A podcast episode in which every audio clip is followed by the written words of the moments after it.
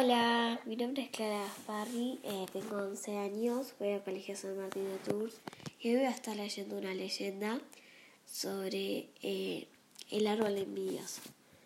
Eh, bueno, esta leyenda empieza así. Había una vez un hermoso árbol plantado en un gran bosque con tronco recto y fuerte de color marrón. Sus ramas eran finas, sus hojas de color verde oscuro y sus flores muy llamativas que muchas veces se convertían en ricas frutas. En su copa había un nido con dos pichoncitos y cada mañana se podía escuchar a la madre de estos dando la bienvenida al día que comenzaba a través de su dulce canto. Este maravilloso árbol daba sombra y frescor, sus ramas brindaban asientos y cuando éstas jugaban con el viento dejaban caer sus ricas frutas al suelo, las cuales servían de suculento alimento.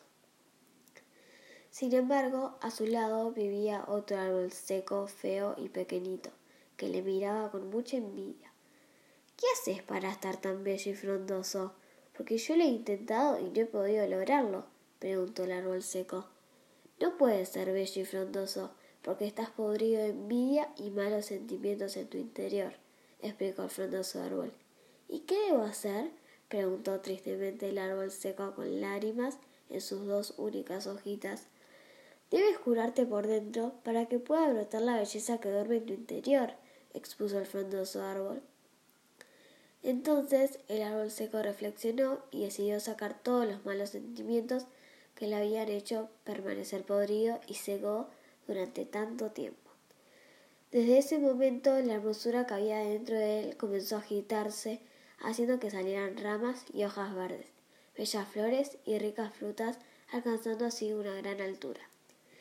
Ante este instante acontecimiento, ambos árboles lo celebraron muy felices con un concierto de revisiones en sus ramas y se hicieron muy buenos amigos.